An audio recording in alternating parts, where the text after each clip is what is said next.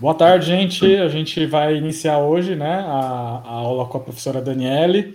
A gente já fez uma aula é, anterior, que a gente abordou é, classificação das cavidades, proteção do complexo dentino pulpar, né? O que, que mais foi abordado? Falamos de clareamento. Clareamento, verdade, é. E, Ai, nem lembro mais, foi tanta é, coisa. E ficou Teve faltando. Né? Cimentos né? também. Cimentos, né? né? E ficou faltando o, o tema sistema adesivo e resina composta. Então, hoje a uhum. professora Daniele vai, vai complementar a aula né, com esses dois temas, temas muito importantes né, do também.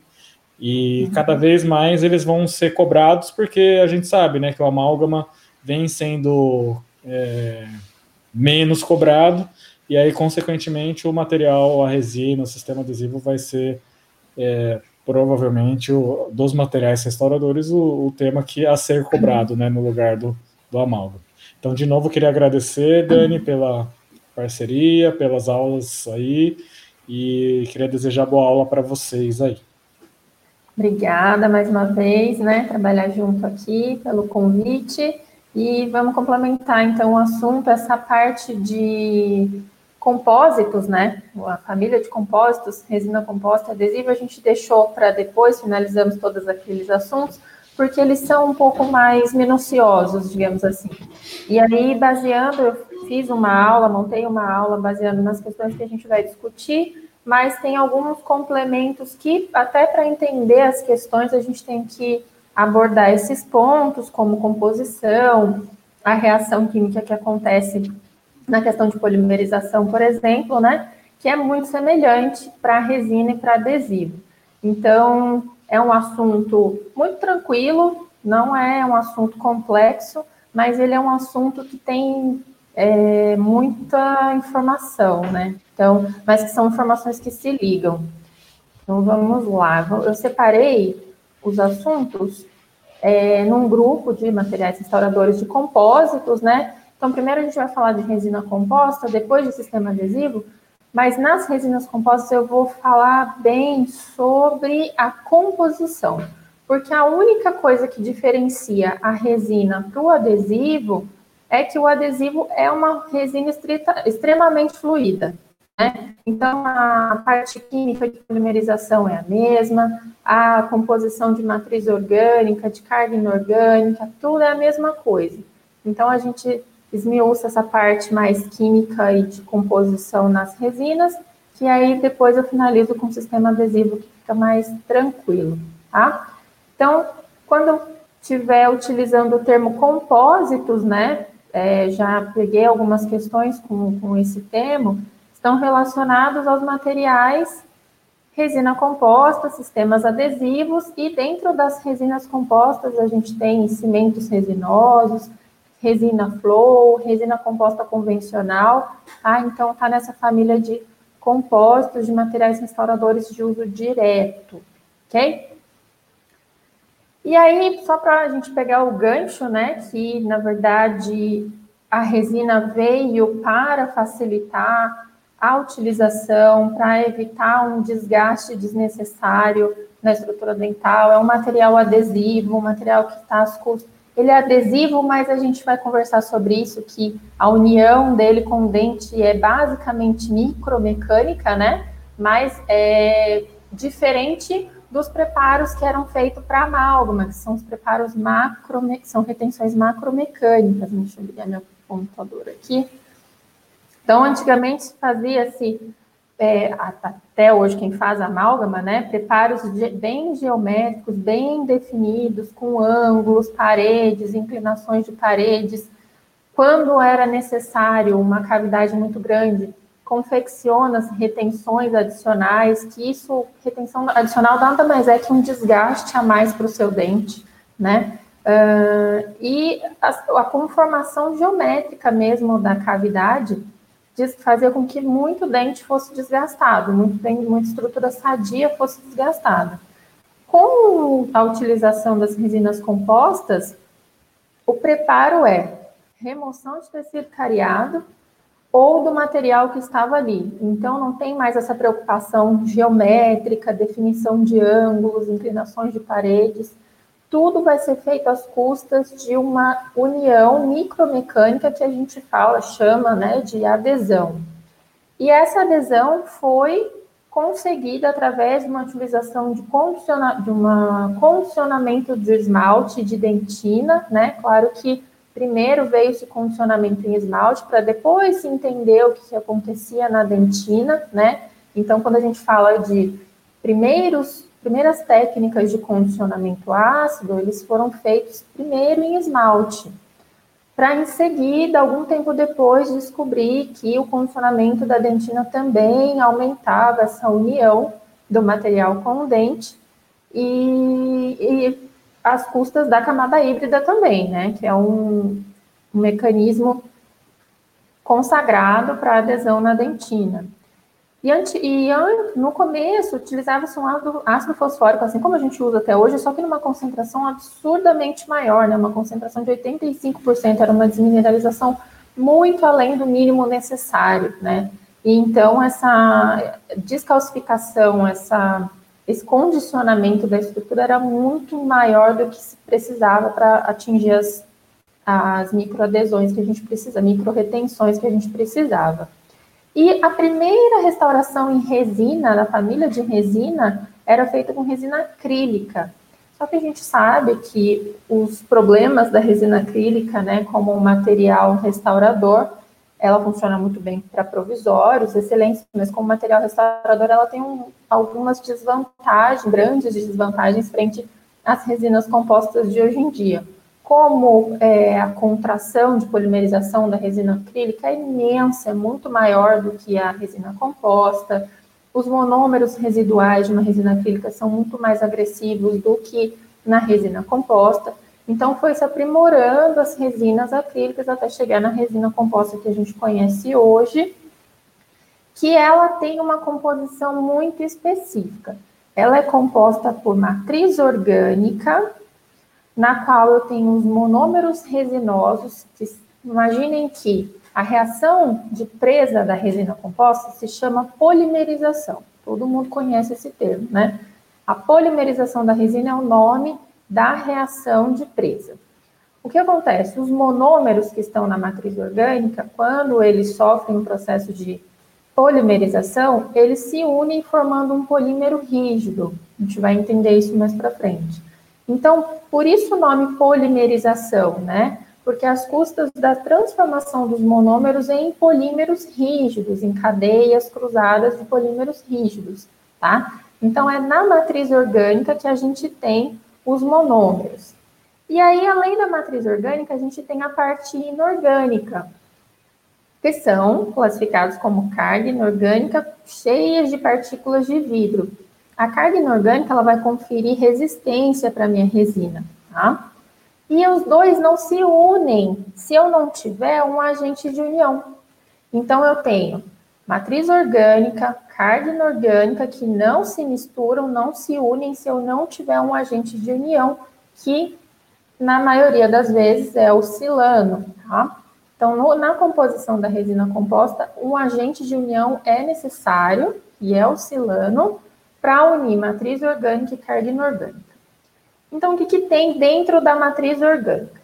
Monômeros, que eu disse, monômeros resinosos que vão se unir através da reação de, na reação de presos for, e tornarem polímeros, tem um sistema que é extremamente importante de iniciadores, ativadores e inibidores, tem que ter esses três.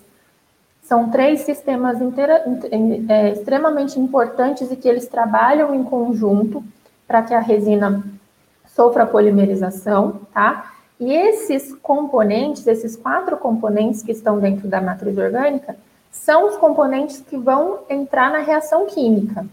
Então, isso cai também bastante em prova. A carga inorgânica não tem papel nenhum na reação de polimerização, nenhum. A carga inorgânica ela confere resistência para a matriz, resistência à compressão, resistência à tração, um bom ou ruim polimento, né? Então a carga inorgânica tem a ver com resistência do material. A parte química, a reação química acontece única e exclusivamente dentro da matriz orgânica, tá? Unindo esses três sistemas de iniciador, ativador e inibidor para transformar os meus monômeros em polímeros, ok?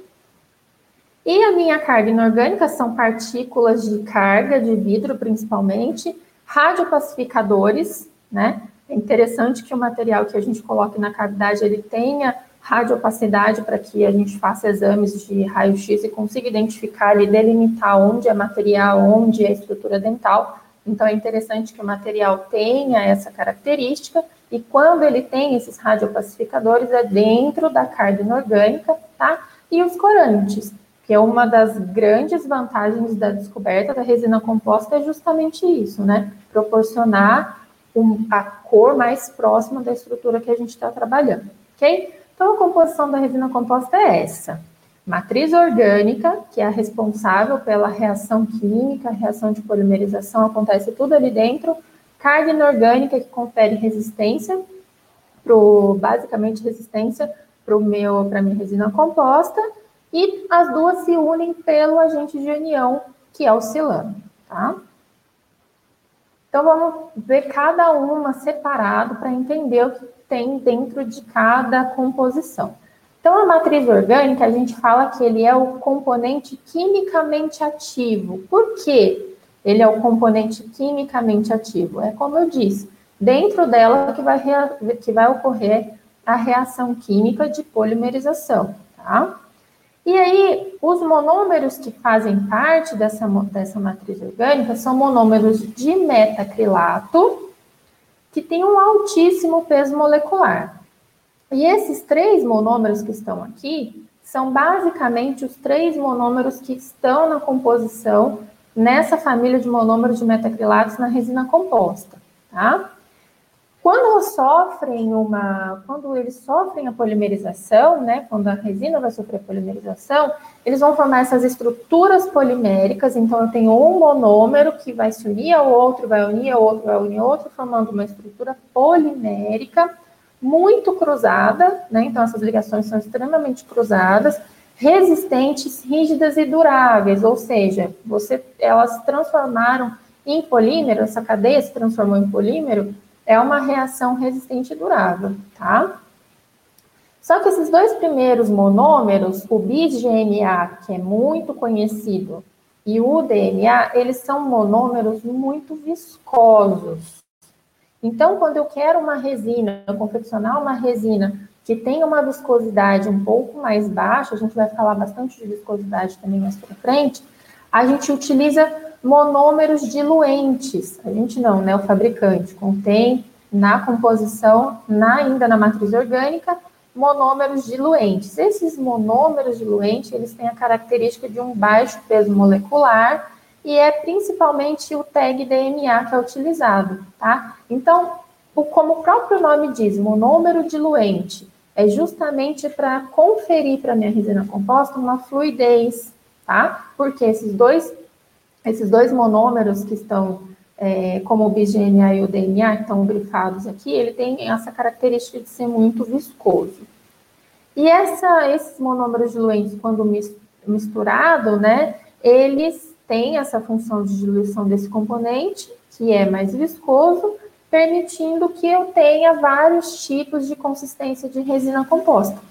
Então, se eu tenho uma resina flow, por exemplo, a composição é a mesma, é matriz orgânica, é carga inorgânica e silano. A diferença vai estar dentro da família de monômeros. Se eu tenho monômeros mais ou menos viscosos e se eu tenho monômeros diluentes, ok?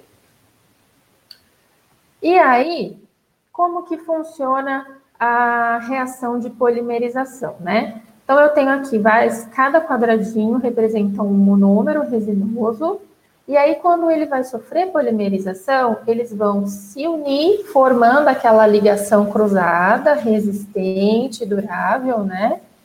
E olha como eu tenho a área que a gente tinha delimitada aqui pelas linhas pontilhadas, quando os monômeros estavam separados, agora eu tenho uma área que sobrou. E ela representa, depois que esse, esse polímero é formado, a contração de polimerização. Então, assim, todo material resinoso vai sofrer contração de polimerização. Todo material resinoso vai contrair. Uns mais, outros menos. A gente vai entender o porquê e o que que acontece. Só que a contração de polimerização é inerente à resina, vai acontecer, ok? E ela vai acontecer dentro da matriz orgânica, porque é lá que estão os meus monômeros, tá? Então, a reação de a contração de polimerização advinda da polimerização, da formação desse polímero rígido, é justamente porque os meus monômeros estavam ocupando um espaço, a partir do momento que eles foram ativados a se unirem, sobrou esse espacinho. E é justamente esse é, princípio que tem todo o material resinoso, tá?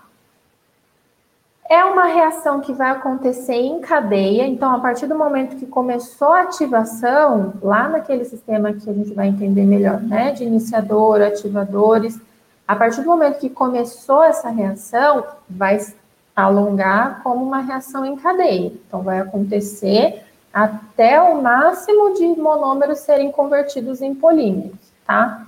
Já adianto aqui para vocês. A polimerização é o grau de conversão dos monômeros em polímero.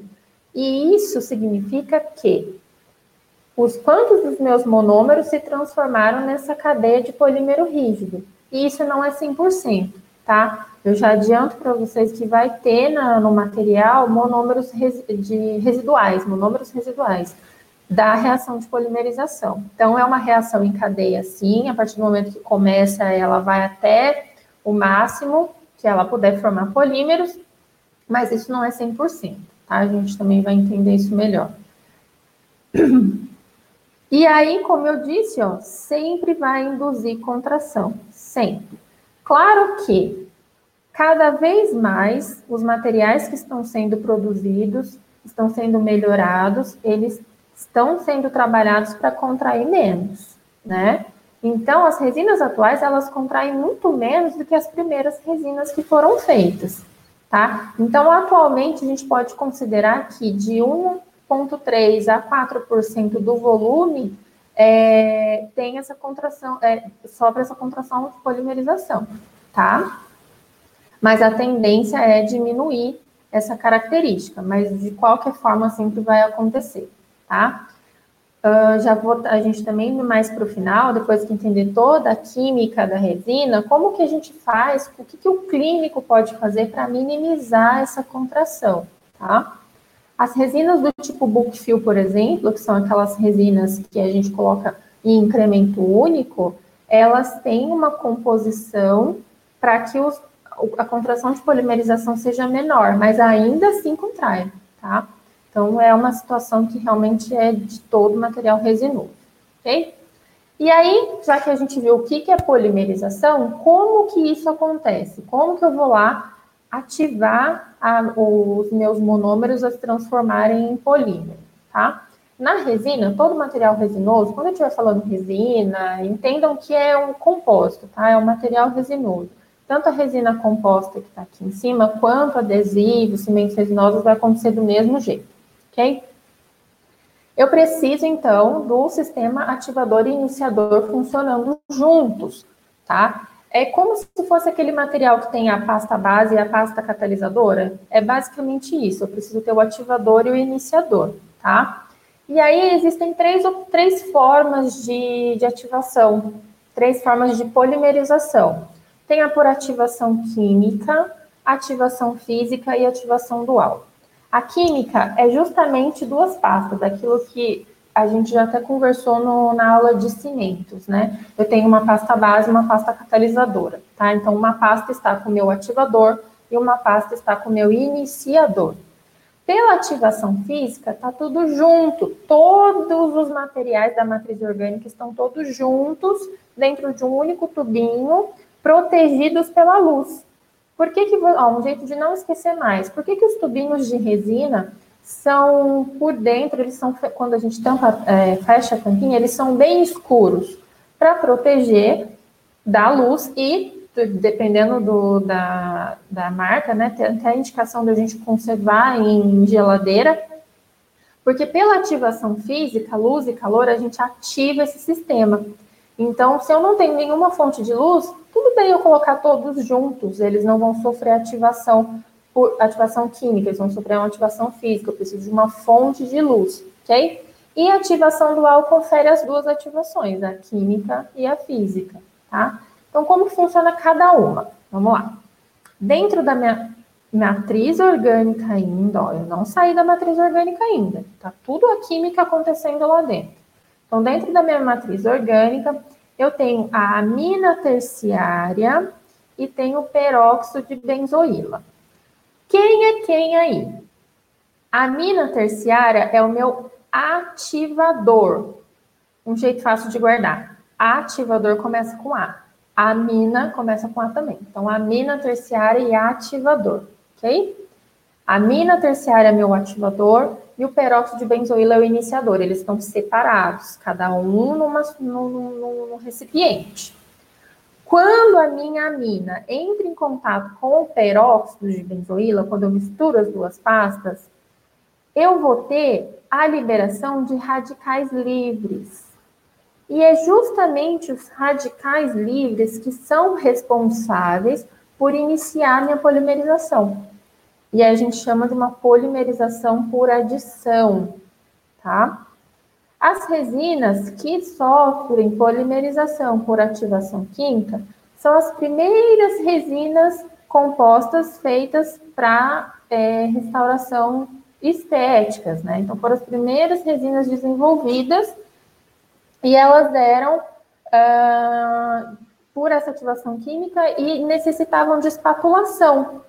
Nesse procedimento de espatular, de misturar uma pasta com a outra, por vezes a gente incorpora a bolha. Por quê? A gente incorpora o ar ali, tá? A gente vai manipular aquelas duas pastas. E isso essa, essa questão de você pegar uma, uma pasta, outra pasta, misturar, é um tempo clínico a mais que você tem que fazer no consultório, né? E essas resinas tinham uma estabilidade de cor muito menor do que as resinas atuais. Mas isso é óbvio, né? Toda vez que a gente vai melhorando o material, todas as características são melhoradas tanto quanto as propriedades físicas, tanto as propriedades físicas quanto a cor, por exemplo. Então, as resistências mecânicas vão sendo melhoradas, a estabilidade de cor, as opções de cores vão sendo melhoradas, né? Então, essas primeiras resinas tinham essas desvantagens em relação às resinas atuais. Mas o principal mecanismo, que é a mina terciária numa pasta, que é o ativador, a mina ativador, o peróxido de benzoíla como iniciador, isso não mudou. Toda ativação química de compósito é às custas desses dois materiais. Então, isso não muda. Quando os dois entram em contato, formam-se radicais livres, que são os principais é, os, principais, os principais reagentes para, come começar a reação de polimerização. Então, isso não muda, ok? O sistema que é por ativação física são os que a gente usa hoje em dia no consultório para fazer restauração, né? São aqueles, aquelas resinas que sofrem polimerização através da luz dos nossos fotopolimerizadores. E para que isso aconteça, o meu sistema de iniciador agora, ele tem que ser fotossensível, ou seja, ele só vai misturar com a minha amina terciária se eu colocar uma luz lá e falar para ele, agora vai e se liga com ela para formar os radicais livres, tá? Então, neste caso, os dois estão juntos na, na bisnaguinha de resina, por quê? Eu preciso de luz. A partir do momento que eu não coloco a luz ali, ele não vai se misturar, tá? Não vai se, não vai começar a reação de a reação química entre os dois. Então, o meu iniciador agora, diferente do químico, ele é uma molécula fotossensível, tá? Ele precisa da luz para ser sensibilizado. E aí, essa molécula vai absorver a luz e quando se unir ao ativador gerar radicais radicais livres. E olha, isso é interessante. Eles são excitados, os fotoiniciadores, num comprimento de onda específico. Cada iniciador, cada fotoiniciador tem um comprimento de onda específico. Basicamente, o fotoiniciador que a gente utiliza é a canforoquinona, tá? Basicamente, ela é o fotoiniciador de todos os sistemas de compósitos. Existem outros fotoiniciadores que trabalham em comprimentos de ondas diferentes. Mas então eu preciso ter um fotopolimerizador para cada tipo de fotoiniciador? Não, não precisa. Eles vão funcionar bem com o foto que a gente utiliza no consultório, desde que esse nosso foto tenha ao menos um comprimento de onda de 465 nanômetros, tá? Eu tenho que ter um foto bom, esses fotos que tem uma certa tendência das pessoas comprarem fotos na China, site chinês, não funciona bem, porque o comprimento de onda do fotopolimerizador que não seja de uma boa qualidade, ele não vai polimerizar o corpo da resina todo. Ele pode causar uma polimerização superficial, mas se não polimerizar o corpo da resina, o corpo do incremento, não vai adiantar nada, tá? Então, por isso que a, nós, professores de dentística, a gente pega muito no pé de usar um fotopolimerizador de qualidade. Porque se eu não tenho uma luz de qualidade, eu não tenho meu sistema ativador iniciador funcionando direito. Então, não adianta eu comprar a melhor resina do mundo se eu não tenho nem o comprimento de onda que atinge aquele fotoiniciador. É interessante, sim, você conhecer a constituição do seu, da sua, do seu material de trabalho, mas aqui no, no, na conversa que a gente tem de resolver questões, né, um pouco mais focada em questões que são usadas em concurso, o fotoiniciador de escolha é a canforoquinona, tá? Ele é um fotoiniciador amarelo, e ele é iniciado, né, ele é excitado no comprimento de onda de 460 nanômetros, tá? E aí, olha lá, a minha mina ainda está aqui, ok? A minha mina terciária ainda está lá, é o meu sistema ativador. Só que agora, o meu sistema iniciador, ele não, ele é uma molécula fotossensível, não é lá o peróxido de benzoíla, tá? Legal. Quando colocam a luz em cima desses dois que já estão misturados, eles liberam a formação de radicais livres e começa então a minha é, polimerização também por adição, ok? Então, olha lá. Quando a gente coloca a luz aqui, neste comprimento de onda, a canforoquinona vai ser excitada, tá? Então, a reação química começa a acontecer. E esse sistema de resina composta, nessa né, família de resina composta fotoativada, começou a se observar melhor estabilidade de cor, menos porosidade, porque eu não estou manipulando ali as duas massas. É um sistema de pasta única, né? Não precisa de, de mistura, então eu ganho tempo também de trabalho. O tempo de trabalho é controlado, porque se eu não ponho a luz, ela não polimeriza. Agora, no químico, uma vez que eu misturei as duas, já a reação de polimerização já começou. Então, ali, enquanto eu estou manipulando dentro da cavidade a resina quimicamente ativada, ela está polimerizando. A ativação física, a luz do refletor direta, ela começa uma polimerização superficial, mas não é o mesmo comprimento de onda do meu foto. Então, até a minha resina ser polimerizada só pela luz do foto, demora muito. Então, e nem é o indicado, obviamente. Por isso que a gente tira um pouquinho a luz direta, né? Deixa ela mais afastadinha, para que a gente controle essa polimerização pelo nosso fotopolimerizador, ok? E aí, quando a gente começa a, o contato da luz ali, já é imediato, aquela reação em cadeia já começa a acontecer rápido. Existe uma, nos livros, esse, esse valor aí de 40 segundos de luz por incrementos de até 2 milímetros. Mas vocês peguem a bisnaguinha de vocês, muito delas, principalmente a da 3M, tem informando lá. Usar incrementos de tantos milímetros e fotoativar, fotoativar por tantos segundos. Por quê? Vai depender de qual resina você está usando. Resinas que são resinas de dentina, que tem uma opacidade maior, eu preciso de uma fotopolimerização maior, tá? Um tempo maior.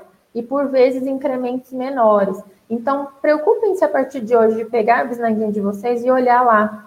O fabricante pediu 1 milímetro, ou 1 milímetro e meio, ou 2 milímetros se ativar por 40 ou 20, 30 segundos, tá? Mas, basicamente, nos livros, o que a gente aprende na graduação é o quê? Aplicação de luz de 40 segundos por incrementos de até 2 minutos. Mas e se ela estiver pedindo 20 e eu usar 40, tem problema? De jeito nenhum, não tem problema. O problema é fotoativar por menos tempo, tá?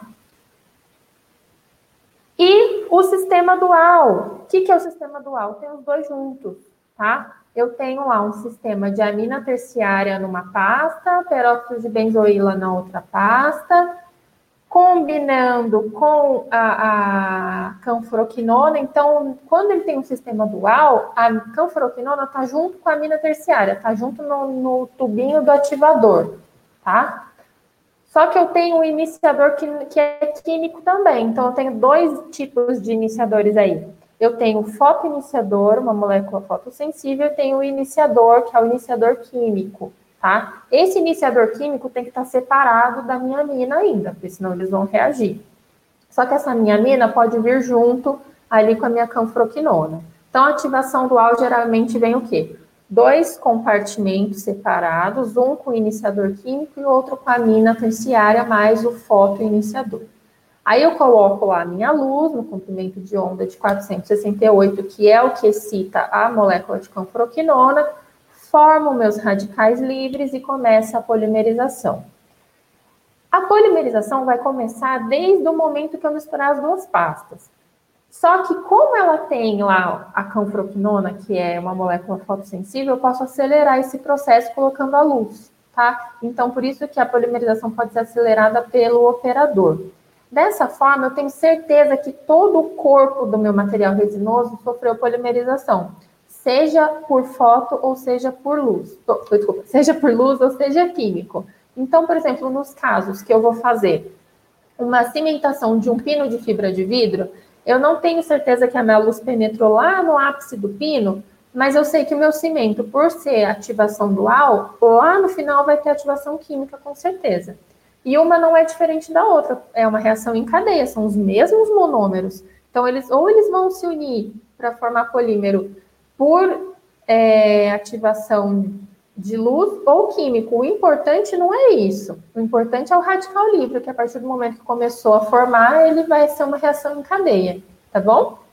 Então, aqui, ó, mais indicados esses sistemas de ativação para compósitos indicados para cimentação. E uma coisa muito importante em relação à luz é o fotopolimerizador que a gente está usando e o ângulo que a gente está colocando na superfície tá? Então, fotopolimerizadores bons são aqueles que têm uma ponteira preta. Ou essa ponta que finaliza que a luz seja preta, como por exemplo do Valo aqui, que é um fotopolimerizador de, com um design diferente, né? Ele é todo preto e a luz sai por aqui pela ponteira. Se eu uso um fotopolimerizador acrílico transparente, a luz que vai chegar na minha ponteira não é a mesma, porque por ele ser transparente, a luz vai se difundir um pouco.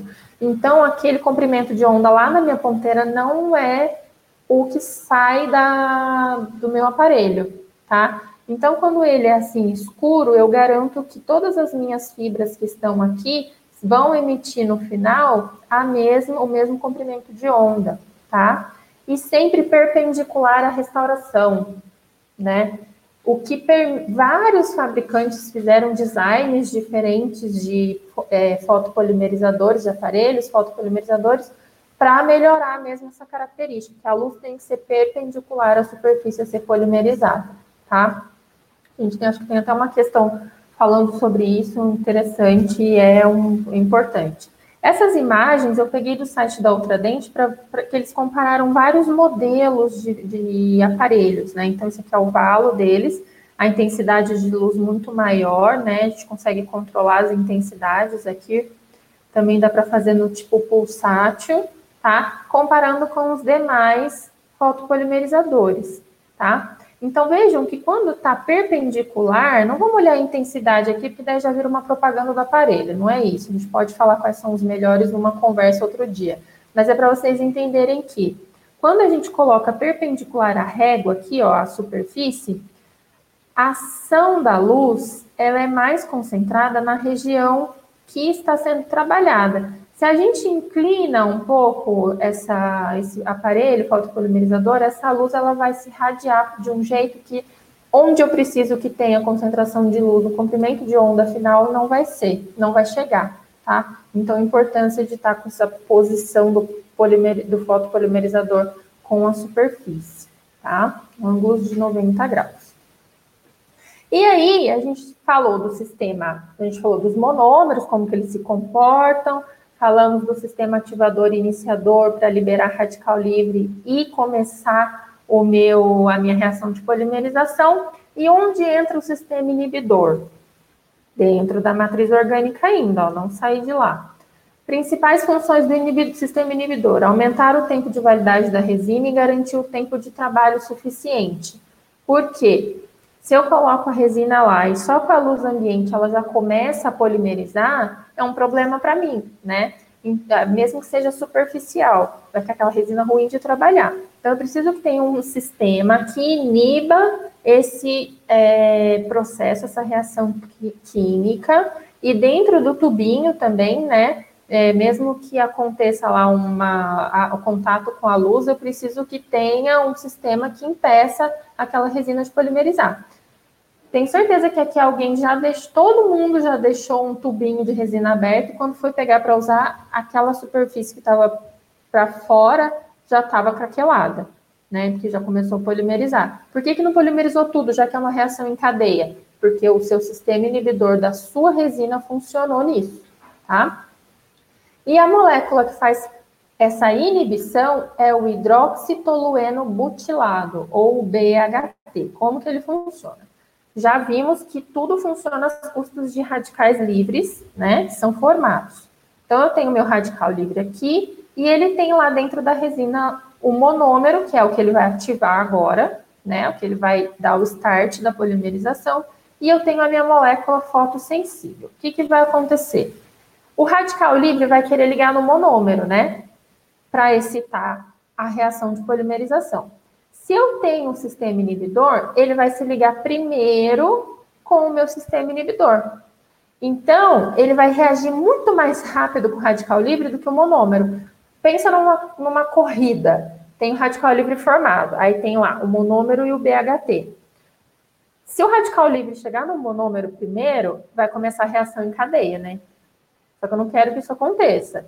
Então, o que, que vai acontecer? O BHT, o inibidor, vai ligar no radical livre para que essa reação em, é, em cadeia seja atrasada, tá? Nossa, mas então eu nunca vou conseguir é, a reação de, de polimerização. Vai até o seu inibidor acabar.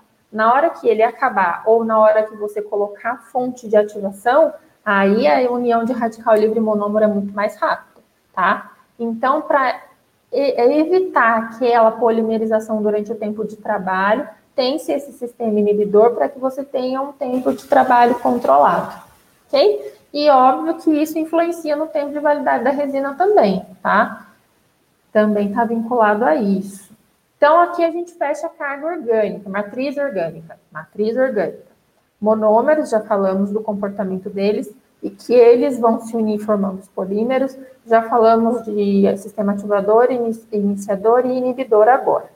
Então, tudo aconteceu a reação química dentro da matriz orgânica. Agora vamos para a carga inorgânica, tá? O que, que são as cargas inorgânicas? São basicamente partículas de vidro e, como eu disse no começo, vão proporcionar resistência para o material, vão reduzir o coeficiente de expansão térmico linear, porque ele fica diferente do da dentina, né? Então, toda vez que eu preciso ter um, toda vez que eu vou repor uma estrutura, eu preciso que esse material que vá repor a estrutura seja semelhante no comportamento, né, nas propriedades físicas. Então, é, é, a, a carga inorgânica participa disso, diminui o volume total de matriz orgânica, guardem essa informação. Quanto mais eu tenho carga inorgânica, menos volume de matriz orgânica eu tenho. Guarda essa informação que a gente vai explorar ela mais para frente. Ó, quando eu tenho carga inorgânica na resina, eu aumento resistência à compressão, resistência à tração, módulo de elasticidade e resistência à abrasão. São resistências extremamente, são propriedades físicas extremamente importantes para o bom desenvolvimento da minha restauração. Ela diminui a contração de polimerização, absorção de água e coeficiente de expansão térmica. Como que ela é capaz de diminuir a contração de polimerização? Vamos lá. Eu não falei que toda reação química, a polimerização acontece dentro da matriz orgânica? Então, se eu tiver muita matriz orgânica, muito monômero, eu tenho muito mais com polimerização, contração de polimerização. Se eu tenho pouca carga inorgânica e muita matriz orgânica, eu tenho muita contração. Agora, se eu aumento a minha quantidade de carga inorgânica, eu diminuo a matriz orgânica e essa carga inorgânica vai, vai fazer com que essa pouca quantidade de matriz orgânica contraia menos, porque eu tenho menos matriz. Guardem assim: mais matriz orgânica, menos carga inorgânica, resultando em mais contração de polimerização. Então, mais matriz orgânica, mais contração. Menos matriz orgânica e mais carga inorgânica, eu tenho menor contração de polimerização. Então, menos matriz orgânica, menos contração de polimerização. Já vamos explorar melhor também isso quando a gente chegar nas viscosidades das resinas. E aí ele precisa ter alguns requisitos, né? A carga inorgânica, as partículas lá de vidro, tem que apresentar uma alta dureza de superfície, inertes quimicamente, guarda isso, inerte quimicamente. A química não acontece às custas da carga inorgânica, não, nunca, nunca. Então tem que ser inerte quimicamente, ela não pode reagir nada de química lá com a matriz orgânica. Tem que possuir aquele baixo coeficiente de expansão térmica linear, é lá que eu tenho cor e opacidade que vão ser semelhantes a. Eu coloquei dentina aqui, mas é também ao esmalte, né? Então, as características de cor tem que ser semelhante à estrutura que eu vou trabalhar e tá tudo dentro da, da carga inorgânica, tá bom? E, por fim, o agente de união para unir tudo isso, né? Que é o silano, que na maioria das vezes, na grande maioria das vezes, é o, o, o agente de união de escolha. O que, que ele é? Uma molécula bifuncional, porque ele vai unir a matriz orgânica com as partículas de carga inorgânica, né? E ele também permite a transferência de tensões da matriz orgânica para a carga, porque quem que eu falei até agora que é responsável por resistência ao material? Né? A carga inorgânica. Só que se alguma se algum componente da minha matriz é, orgânica sofrer tensões, o silano transfere para as cargas tá? Então, por isso que ele é uma molécula bifuncional, porque ele está unido tanto na carga inorgânica quanto na matriz orgânica. Uh, ah lá, se liga às partículas de carga e também copolimeriza com os monômeros que formam a matriz resinosa, tá? Então, lá na reação de presa, ele vai funcionar tudo junto. Funções. Ele evita também o deslocamento das partículas, uma vez que não acontece nenhuma ligação química na carga inorgânica, ele precisa de alguém segurando ele, né? Segurando as cargas. E é o silano que vai fazer esse papel, tá? Ele evita a penetração de água, de fluidos e corantes na matriz. Porque os monômeros, alguns monômeros, são, têm características hidrofílicas. O que, que é hidrofilia? Afinidade pela água. Então, se eu não tenho algum material ali que impeça isso, a minha resina vai sofrer sorção de água, tá? Então, função também do, do agente de união, evitar essa penetração de água no material, tá? Tudo bem? E aí, como é que a gente classifica, então, como que a gente escolhe? Agora a gente entendeu toda a química, todo o processo de de reação de presa, como que funciona, então, a classificação desses materiais. Eu posso dividir em tipo e tamanho da partícula de carga ou viscosidade, tá? Então, vou escolher a partícula de carga tal, ou vou escolher a resina fluida, menos fluida, é, compactável, convencional, assim, tá? Classificado dessas duas formas. Quanto às partículas, As primeiras partículas que foram desenvolvidas foram classificadas como macroparticuladas, tá? A gente consegue ver aqui na imagem de microscopia que são partículas muito maiores, né? E elas têm é aqui, ó, partículas maiores de 15 micrômetros, isso é muita coisa, tá? É bastante. Apresentava-se uma boa resistência à compressão, alta rugosidade superficial, que era prejudicial para acúmulo de biofilme, né? Uma coisa muito rugosa, uma superfície muito rugosa tem esse problema de acumular biofilme. Apresentava, ao mesmo tempo que acumula biofilme, acumula também corantes, então manchava-se muito e descoloração superficial. E aí, a partir dela, criaram-se as microparticuladas, são partículas muito menores, olha, são partículas à base de sílica coloidal, de, de tamanho de 0,01 a 0,04 micrômetro. Então, tem uma queda grande aí no tamanho.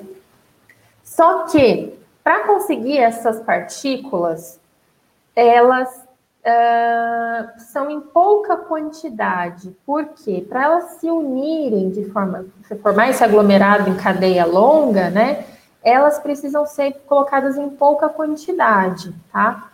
E aí, como ela tem pouca quantidade, eu tenho uma menor resistência.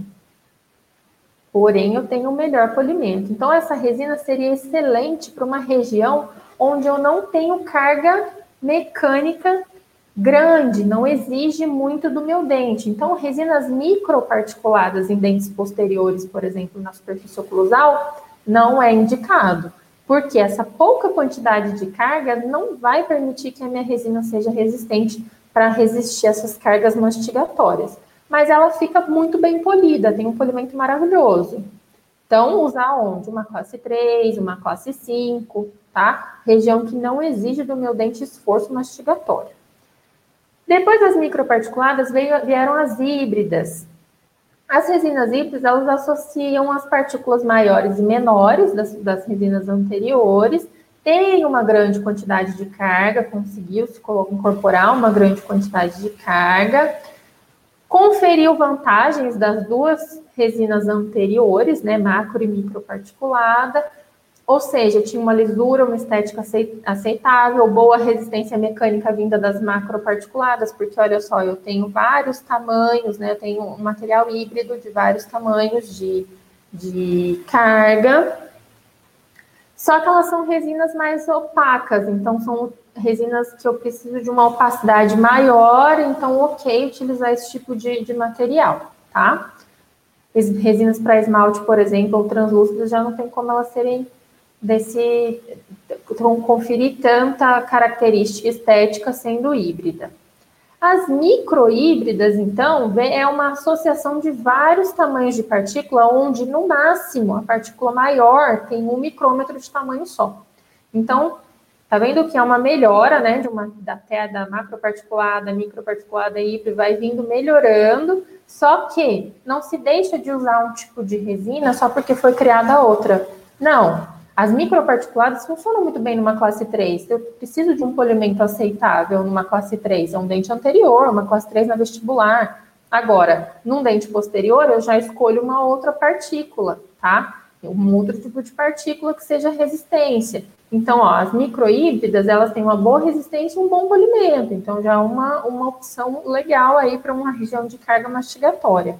E, por fim, as nanohíbridas são nanopartículas que variam de 0,01 a 0,1 micrômetro, adicionadas naquelas microhíbridas que tem, que tinha até então o máximo até 1 micrômetro, né?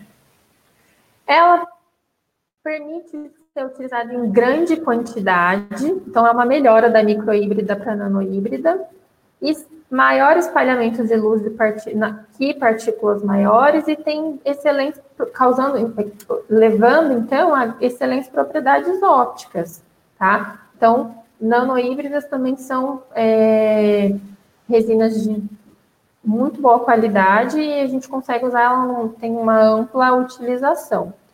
Os concursos gostam muito de perguntas que eles usam microparticuladas associando microparticuladas em regiões de carga mastigatória. A gente vai resolver uma questão sobre isso. Então, já guardem que microparticuladas em região de, de grande esforço mastigatório não são indicadas porque tem pouca quantidade de carga, tá bom? E quanto à viscosidade? Aqui, nessa primeira, a gente tem uma resina fluida, uma resina flow. Aqui, no outro extremo, uma resina compactável, bem durinha. Então, eu posso dizer que o quê? Quando eu tenho uma resina flow, eu tenho uma resina de baixa viscosidade. Quando eu tenho uma resina compactável, eu tenho uma resina de alta viscosidade, muito durinha. E no meio termo são as convencionais. Então, é uma resina de média viscosidade. Agora vamos falar de carga inorgânica. Quem tem mais carga inorgânica, a baixa ou a alta? Toda vez que a minha resina for de alta viscosidade, for aumentando, ó, pego aqui da baixa, passo pela média, vou para alta, conforme eu vou aumentando essa característica compactável, eu tenho mais carga, tá? Se eu tenho mais carga, por exemplo, essa resina vai contrair muito menos do que a flow. Então, resina flow, baixa viscosidade, muita, car muita matriz orgânica, grande quantidade, grandes chances de contração de polimerização. Resina compactável, essa daqui. Alta viscosidade, pouca matriz orgânica, muita carga inorgânica, pouca contração de polimerização. Então, quanto mais carga, menos contração de polimerização eu tenho. Então, se caiu lá uma questão de, de quem contrai mais, a resina flow ou a resina compactável? Resina flow, tá? Então, quanto mais molinha ela for, quanto mais baixa a viscosidade, mais matriz orgânica, mais contração de polimerização, porque é lá na matriz orgânica que acontece a reação de polimerização, tá bom? Tranquilo. E aí, fechando as resinas compostas, quais as propriedades que ela tem que ter, né? Um baixo, um baixo, não, um, um, módulo de elasticidade e o coeficiente de expansão térmica linear próximos ao da dentina, como a gente falou, boas propriedades ópticas, ópticas, como para que a gente atinja a estética e que tenha estabilidade de cor, né? Para que aquele tratamento ele seja durável, não seja só aquele naquele momento que a gente faz a restauração. Propriedades mecânicas é, similares ou superiores à dentina, esmalte. Algumas têm até propriedades superiores ao amálgama, quando uma resina muito bem feita, ela dura tanto quanto um amálgama, tá? O problema é que, assim, o amálgama, ele aceita certos desaforos, né? Certos cuidados que você não toma. Agora, a resina não. Resina e adesivo não aceita desaforo. Você tem que fazer certo. Se não utilizar da maneira correta, você não pode comprar a melhor resina que tenha de resistência. Foi comprovada cientificamente, trabalhos comprovando, se você não faz o passo a passo correto, essa essas propriedades todas não vão, não vão funcionar. A questão de sorção de água, solubilidade, tem que ser de moderada a leve, daí isso vai depender muito da composição da carga inorgânica, como a gente falou que é uma das funções, né? E também as características de monômero. E as resinas compostas atuais, elas conseguem ter um desgaste muito similar ao desgaste fisiológico do dente. Todo mundo sabe que até o dente, o esmalte, sofre desgaste. É normal, é fisiológico ao longo da vida. O ideal seria o quê? Eu colocar o material ali, seja resina, cerâmica, amálgama, metal, seja qual material for, que esse desgaste seja semelhante ao dente, né? Então, as resinas compostas atuais estão com composições de carga inorgânica que promovem isso, que esse desgaste seja muito similar, similar ao desgaste fisiológico, tá? Então, uma característica importante também das resinas. Quanto ao grau de conversão, que a gente falou lá no comecinho, o que, que acontece? A porcentagem de duplas ligações aqui, ó, que eu tenho, enquanto eu tenho monômeros, eu tenho muitas ligações duplas, tá? Quando eu começo a minha reação em cadeia de polimerização, elas, essas ligações duplas são convertidas em ligações simples. E aí, o que, que acontece? Elas vão de duplas, se tornam simples e vão se ligando, formando aquela cai, é, cadeia polimérica que a gente falou lá no começo. E isso se chama grau de conversão. O quanto, qual é essa porcentagem de duplas ligações que são convertidas em ligações simples? Existem outros nomes. Grau de cura, grau de conversão de monômero para polímero, grau de conversão só. Então, querem dizer a mesma coisa, a porcentagem de duplas ligações carbônicas que são convertidas em ligações simples. E aí, para as camadas de restaurações opusais, o valor abaixo de 55% não são aconselhados. Ou seja, é óbvio, né? 55% de, de ligação carbônica dupla não se transforma em simples. Metade do. Mais da metade da, da conversão não é conseguida, tá? Mas vejam que abaixo de 55 já é, já é, já é permitido. Não quer dizer, se eu tiver uma, um grau de conversão de 40% daquela. Ah, eu não sei quanto é o grau de conversão da resina que eu tenho, vou procurar algum trabalho. Li lá que eu tenho 40% de grau de conversão. Já tá bom, né? Então, o grau de conversão, eu quero que vocês guardem que o quê, né? Qual que é bom, qual que não é. Eu só dei um exemplo de um trabalho aqui. É que não é 100%. Nunca é 100%. Você nunca vai ter todas as ligações duplas convertidas em simples. Você sempre vai ter monômero residual, tá bom? É isso que eu quero que guarde, é isso que cai na prova. E o, ah lá, nunca é 100%. E o que, que a gente faz para diminuir a contração de polimerização que é, acontece em toda material resinoso, né? Fazer a, re, a restauração, ó, respeitando o fator C. Gente, fator C também é uma coisa que sempre pedem, né? Fator C não é fator cavitário, é um fator de configuração cavitária, não é um fator de contração, desculpa. Às vezes as pessoas acham que é um fator de contração, não é. É um fator de configuração cavitária, que é tudo com a letra C.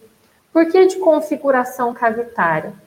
É uma regrinha matemática, ó, uma fórmula que é assim: o fator C, fator de configuração cavitária, é a área total aderida sobre a área total livre. O que, que é isso? Tenho aqui o meu dente, né? Eu tenho aqui uma do, vamos imaginar que seja bidimensional mesmo. Não vamos pensar na que a caixinha ela é ela é tridimensional, né? É uma caixinha. Mas vamos pensar aqui no nosso desenho, só para a gente fazer um cálculo. Eu tenho três paredes para aderir. Então, eu tenho quatro paredes para aderir, né? Contando com o oclusal. Sendo que uma é livre, tá? Então, eu vou fazer a continha assim, ó. Pus um incremento. Duas paredes aderidas, olha lá, a área total aderida, então duas paredes aderidas, sobre a área livre, a área que eu não aderi ainda. Então, como, quanto menor seja, quanto menor for o meu fator C, melhor é a questão de contração. Porque se eu tenho um menor fator C, eu tenho menos contração de polimerização pela técnica incremental. Então, eu venho fazendo incrementos, unindo o menor número de parede, aderindo o menor número de parede possível. Então, eu vou aderir duas paredes de cada vez, ó, por cada incremento incrementos de no máximo 2 milímetros, lembrando que essa é uma regrinha que tem nos livros, mas cada fabricante tem o seu, a sua indicação, né? Então, eu vou aderir o, me, o menor número de paredes possível para ter o um menor fator C. Ó, aí eu venho com outro incremento, outro incremento, outro incremento. E aí, todo o incremento que eu colocar vai sofrer uma contração.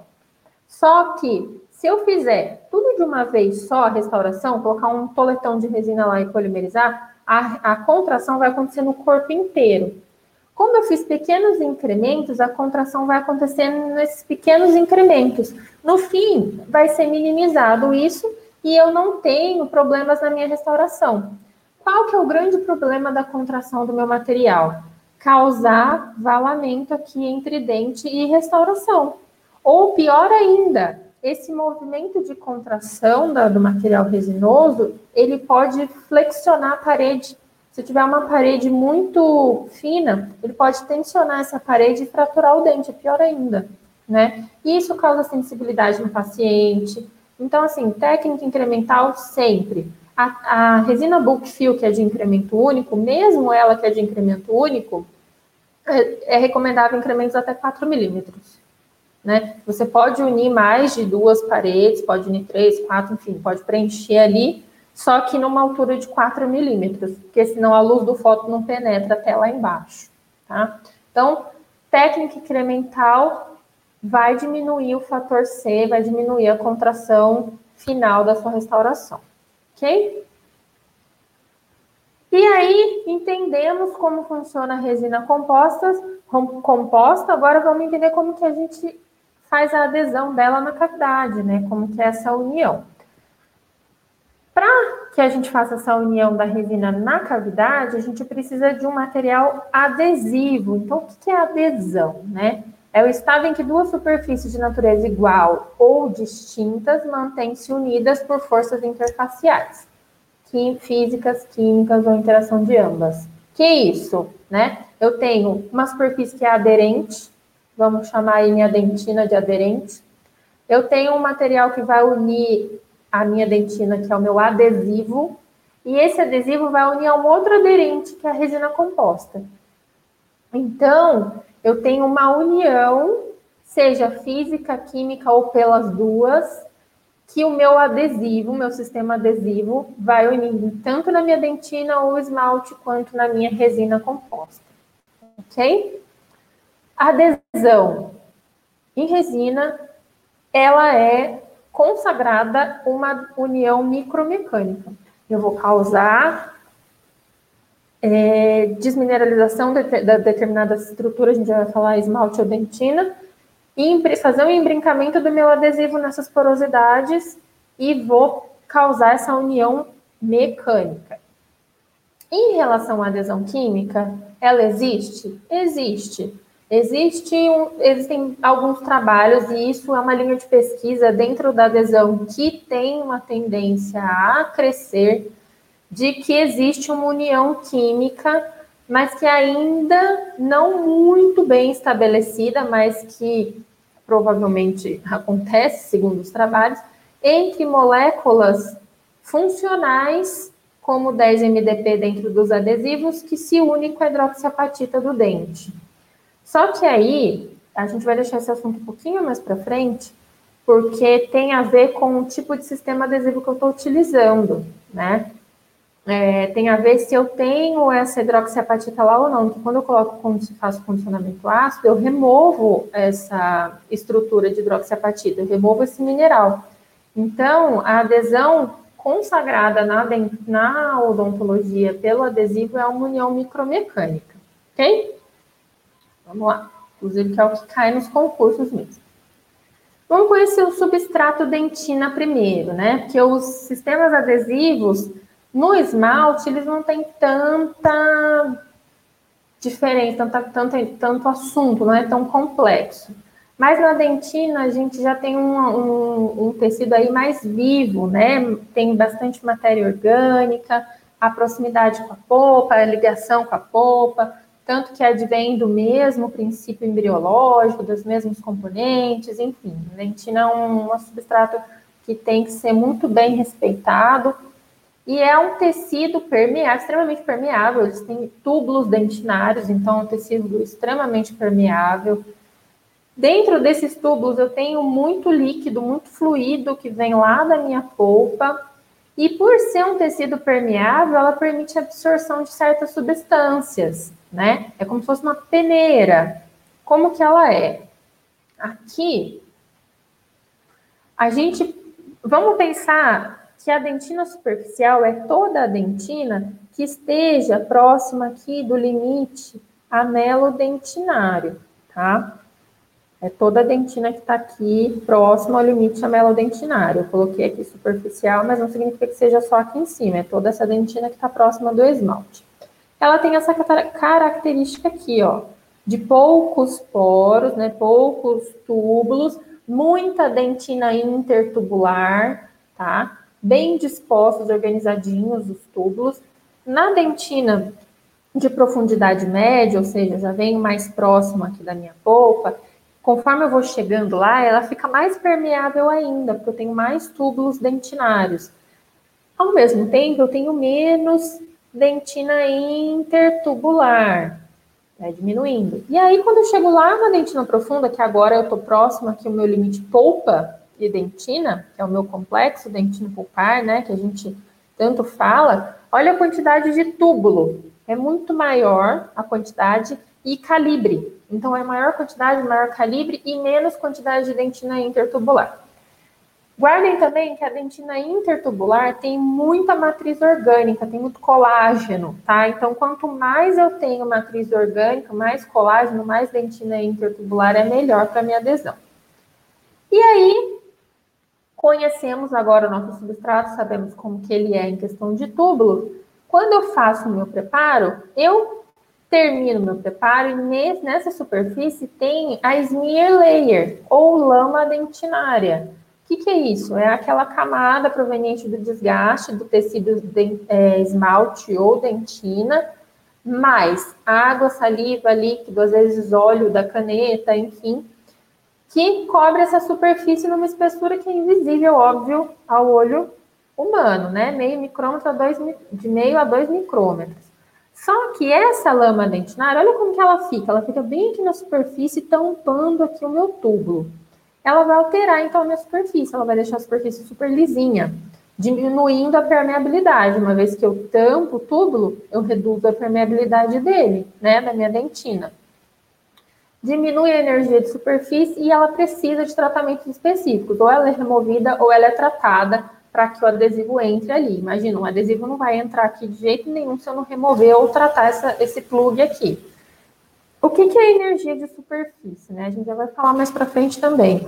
Mas olha só, aqui eu tenho uma superfície com muita lama dentinária, eu quase não vejo os túbulos. Aqui ela já foi tratada, ou removida ou tratada, então a gente consegue ver mais a presença dos túbulos, ok? E aí, os adesivos, como eu disse, então, são mesmos a mesma composição química da resina, tá? Mesma coisa.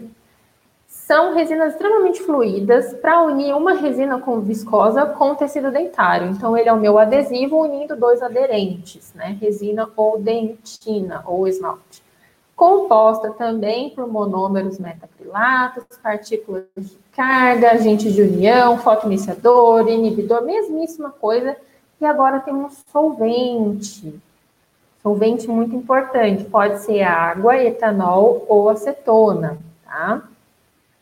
Solvente ele vai permitir com que o meu adesivo ele penetre também melhor ali naquela região que tem muita água, por exemplo. Vai falar isso já também. E ele pode ser classificado segundo a cronologia, os sistemas adesivos podem ser classificados segundo a cronologia, formulação química, resistência, gerações e a classificação atual. Gerações é aquela que a gente aprendeu na faculdade aqui mais, aqui mais antiguinho, um pouquinho. Aprendeu lá na faculdade, primeira, segunda, terceira, quarta, quinta, sexta, sétima geração. Mas hoje a gente ensina de uma forma diferente. A gente já coloca nessa classificação atual, foi proposta por Van Merbeek em 2013. Então a gente utiliza essa, essa classificação, fica mais fácil, mais didática. Ok? Principalmente, então, classificados por gerações, classificação atual. Gerações já está caindo um pouquinho, mas pode ser que no concurso caia alguma coisa, né? Nunca vi nenhuma questão. Eu, desde que eu comecei a dar aula, assim, eu não vi ainda nenhuma questão. Mas é igualzinho a classificação atual. É a mesma, a mesma coisa, só que separa em grupos diferentes, tá? Então não tem tantas novidades. E aí o meu sistema adesivo, ele depende, como eu disse, resina não aceita desaforo. Então ele depende de três coisinhas importantes. Da superfície que eu estou aderindo, né, a minha dentina, meu esmalte, do meu adesivo, meu sistema adesivo e do dentista, técnica e situação clínica, tá? Então são fatores extremamente importantes para o sucesso da restauração. Quanto à superfície, tem que ser uma superfície limpa e seca, tem que ter alta energia de superfície. E o que, que é a energia de superfície que eu tanto falo? Imaginem aqui o meu esmalte. Liso, polido, maravilhoso. Eu fui lá e coloquei um ácido fosfórico. Olha o que aconteceu. Ele ficou todo poroso. Vamos fazer uma comparação que eu sempre gosto de fazer. Parede lisa é o meu esmalte polido. Parede com textura é o meu esmalte condicionado. Qual superfície você acha que o adesivo vai penetrar melhor? Óbvio que nesse aqui, na minha parede com adesivo. Se você joga um líquido na parede lisa, o líquido vai escorrer. Se você joga na parede com textura, ele vai demorar mais para escorrer, né? E vai ficar mais impregnado a substância ali. É a mesma coisa. Então, eu tenho que aumentar essa energia de superfície. O que, que é energia de superfície, então? É uma força de atração que essa superfície vai ter. Essa aqui tem uma força de atração muito maior do que essa que é polida, ok? Então tem que ter alta energia de superfície. Consequentemente, superfície rugosa, né? Associado a isso. E do meu adesivo, tem que ter uma baixa tensão superficial. Tensão superficial é isso aí, ó. Você vê aí uma imagem de uma gotinha de orvalho, né? Esse líquido tem uma alta tensão superficial, ele tem essa capacidade de formar essa bolinha aí. Outra coisa, Aquela imagem do inseto caminhando sobre a água, né? É porque ele é muito leve? Não é só por isso. É que além dele ser muito leve, aquela superfície da água funciona como se fosse uma membrana elástica. Então não deixa que ele afunde, ele meio que como se fosse um elástico mesmo, que empurra ele para fora. E isso é tensão superficial. Então, quanto mais bolinha fizer, ó, essa bolinha perfeitinha aqui, significa que esse líquido tem uma tensão superficial altíssima, tá? E o meu adesivo tem que ter o quê? Uma baixa tensão superficial. Ele não pode ficar formando bolinhas, gotinhas. Ele tem que molhar toda a superfície, né? Que é essa capacidade de molhamento, elas estão vinculadas. Eu tenho que ter baixa tensão superficial para molhar a superfície. O que, que é isso? Aqui eu tenho um sólido com vários tipos de líquido. Um que não molha, porque tem uma tensão superficial enorme, e esse aqui que tem uma tensão superficial baixíssima, nem forma a bolinha, né? Ela já esparrama. Quanto mais ela esparramar, mais ela molha a superfície. Então, o ângulo de contato, ó, que é isso aqui que a gente faz com a superfície com, a, com o adesivo, ele tem que ser um ângulo que proporcione esse molhamento aqui, ó. Então, toda vez que eu tenho um ângulo de contato muito grande, eu tenho uma mobilidade, molhabilidade menor. Só que eu acho mais fácil você guardar que quanto menor a tensão superficial, que é esse aqui, ó, mais molha. Eu acho mais fácil guardar assim, tá bom? Então, o ângulo de contato que é muito grande molha pouco. Ó, é inversamente proporcional, ó. Ângulo de contato crescente, molhabilidade decrescente, tá? Mas é mais fácil você guardar aqui. Tensão superficial alta não molha, tensão superficial baixa não molha. Agora vamos unir tudo que eu falei: energia de superfície, tensão superficial e molhamento, né?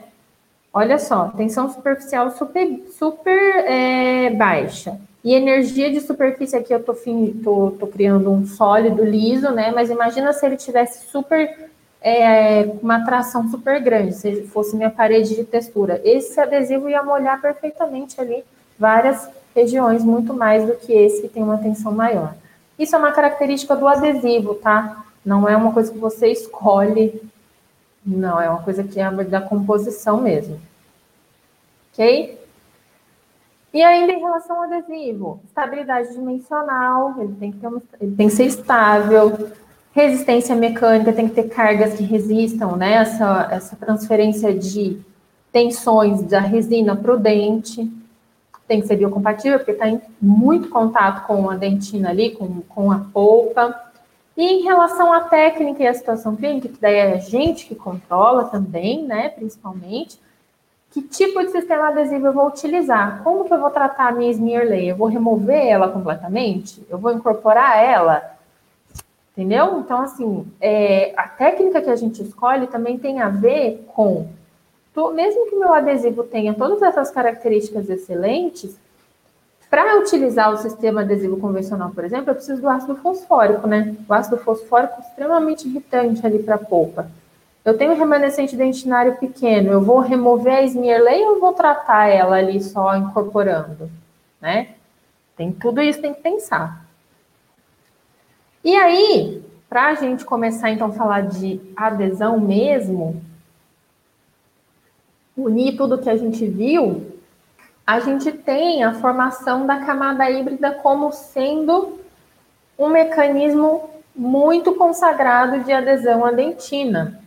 E o que, que significa camada híbrida? Os monômeros hidrofílicos que tem lá dentro do meu adesivo dentinário, eles vão penetrar, eles vão interpenetrar de modo micromecânico a teias de fibra exposta, fibra colágeno exposta de colágeno, fibra exposta de colágeno, formando uma estrutura mista. Então, vai ter adesivo que vai interpenetrar as fibras e os cristais de hidroxiapatita que tiverem ali remanescentes. E quando polimerizados, isso é a camada híbrida. Tem outra aqui. É a penetração dos adesivos na camada de colágeno previamente desmineralizada pelo ácido, que constitui um dos mecanismos mais prováveis de adesão à dentina. Como eu disse, existem-se existem, existem trabalhos comprovando a, a união química, mas a união física, esse embrincamento mecânico do adesivo na fibra colágena é o, o, o mecanismo mais aceito e provado de adesão na dentina, tá bom? E aí, como é que funciona? Olha só, eu tenho aqui a minha dentina mineralizada, aí eu fui lá e coloquei um ácido.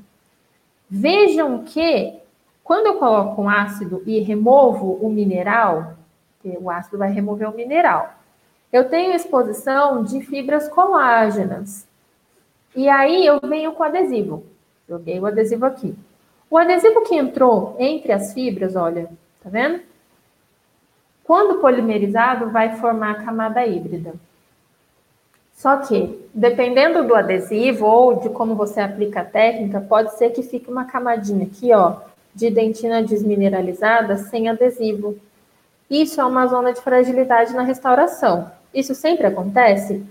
Na maioria das vezes, mas a variação de espessura dessa camada desmineralizada que tem que ser a menor possível, tá? Então, quanto mais meu adesivo penetrar aqui, melhor. Então, por exemplo, isso aqui, essa camada de adesivo que fica aqui em cima da fibra colágena, isso não é camada híbrida, hein, gente? Camada híbrida é só o que interpenetrou na fibra colágena, tá? Isso aqui é só uma camada superficial de adesivo e depois vem a resina, tá? Numa microscopia aqui dá para ver legal, ó. O R de resina, o A de adesivo e olha a faixinha de camada híbrida aqui, ó. Camada híbrida é só isso daqui. Polimerizou adesivo na fibra colágena. E o que, que é esse aqui que está dentro do túbulo? Isso é um tag resinoso, olha só. Isso aqui é o adesivo que entrou lá no túbulo entrou lá no buraquinho e polimerizou. Não é camada híbrida, tá? Isso aqui é um tag resinoso. A camada híbrida sempre é bem pequena, ó. Bem pequenininho. Tá bom? Aqui foi removido todo o mineral, por isso que é possível ver essa trama toda de tag, tá? Não é o, a fibra colágena, não. Isso aqui é uma microscopia que foi removido o mineral e dá para ver o tag. Então, como é que a gente classifica os sistemas adesivos? De acordo com a estratégia utilizada com o procedimento adesivo, tá? Removo a smear layer ou não. Então, condicionamento ácido total ou autocondicionante. Condicionamento ácido total. São todos os adesivos que eu preciso do ácido fosfórico, tá? Então, vou aplicar ácido fosfórico em esmalte dentina. Quando eu aplico no esmalte, eu tenho remoção da smear layer por completo, e crio três padrões de desmineralização. E aí, olha só como que eu vou deixar minha parede, que era lisa, super de textura. Eu aumentei a área de superfície, criei microporosidades, criei energia de superfície aí. Então, o primeiro padrão, tipo 1, é o centro do prisma, que é desmineralizado, forma aqui uns buraquinhos. Ó. O segundo padrão é periferia do prisma, tipo 2. E um que não é muito bem definido, ele pode acontecer os dois, os dois condicionamentos, dois padrões de condicionamento iguais. Então, é o tipo 3, não definido. Na dentina, olha só. Lembra que eu falei que a dentina intertúbulos, intertubular, é cheia de fibra colágena? Olha quando eu desmineralizo, o que, que acontece? Expõe trama colágena aí de montão e super amplia os, a entrada dos túbulos, né? Então, eu removo o mineral, removo a smear layer, aumento a energia também de superfície. Imagina, isso aí tá super peneira para entrar o adesivo. Exponho matriz de colágeno, dissolução da dentina peritubular também, né? Aquela que está em volta do túbulo. E amplio o meu túbulo, tá? Então, isso é o padrão de desmineralização do ácido fosfórico na dentina. E como que funciona esse sistema?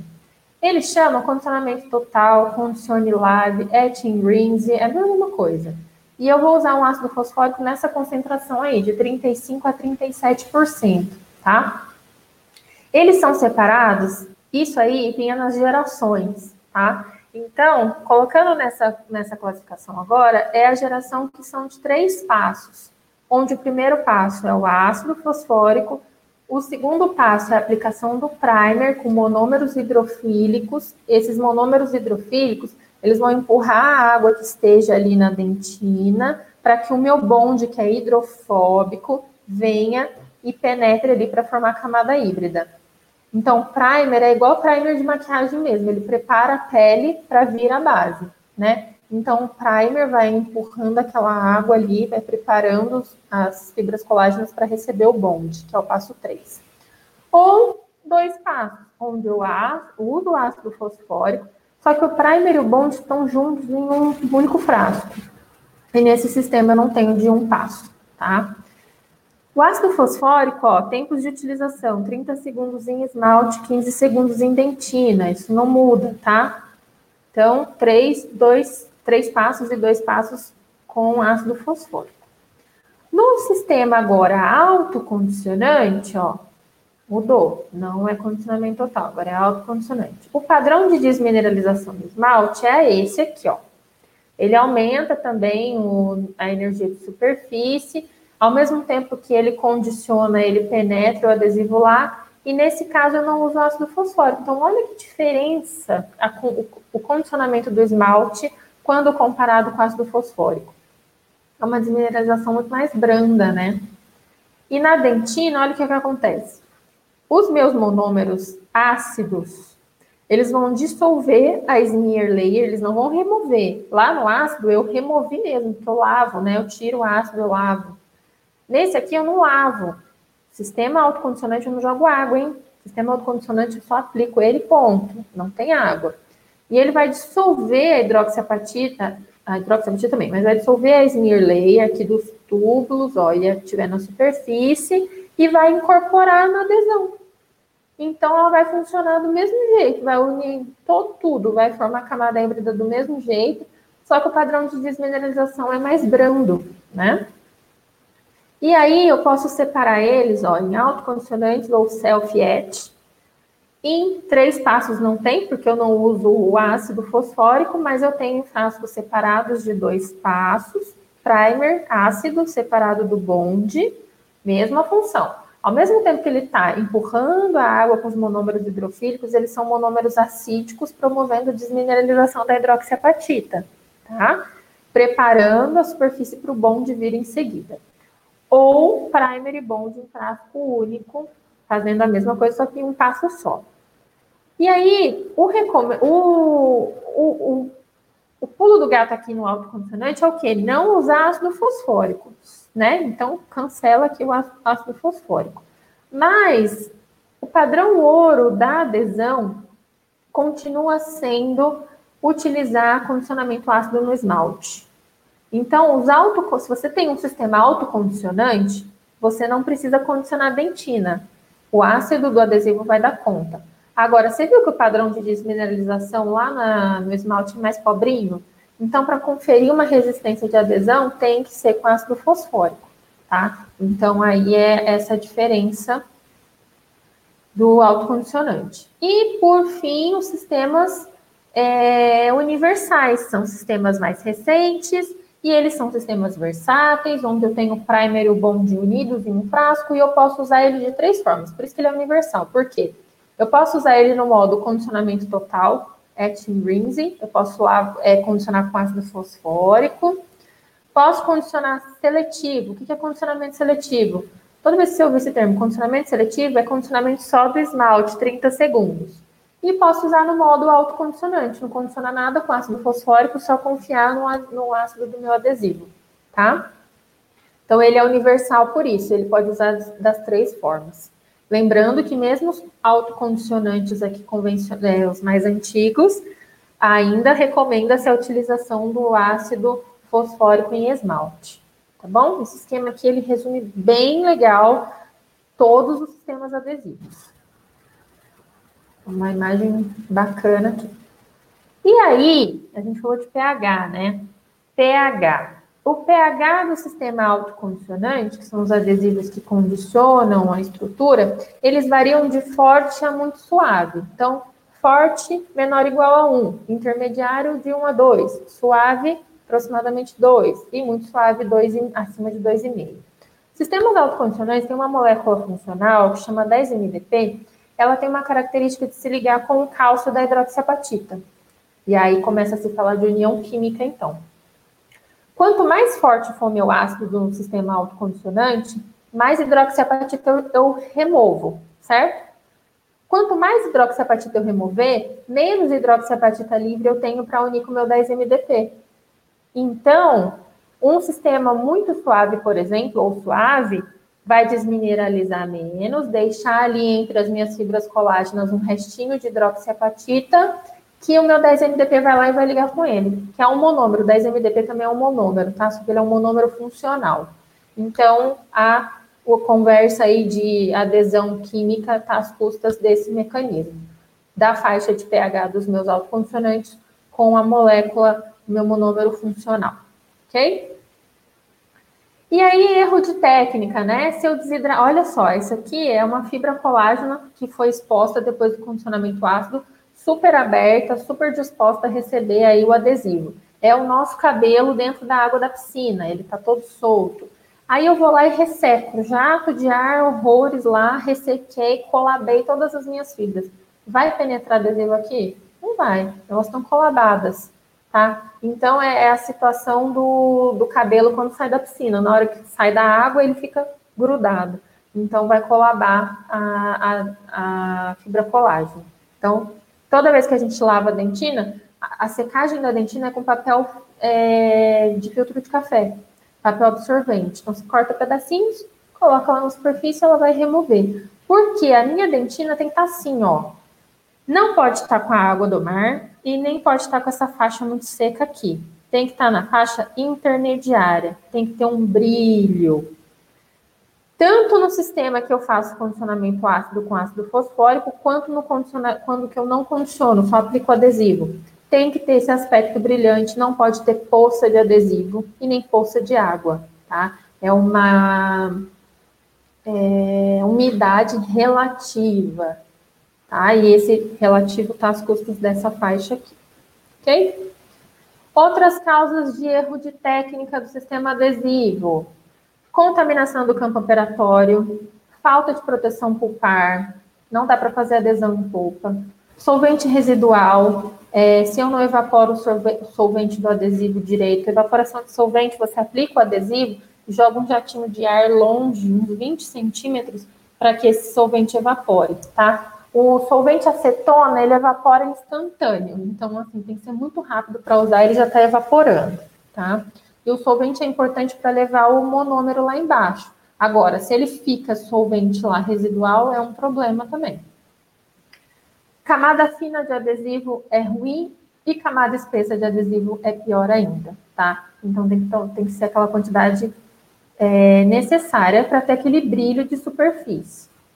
E fotoativação deficiente, obviamente, se não polimeriza direito, seu adesivo não vai funcionar. Dito tudo isso, vamos para as questões, né? Primeira questão, de resina. O conhecimento dos materiais odontológicos e suas indicações são fundamentais para o sucesso clínico do tratamento.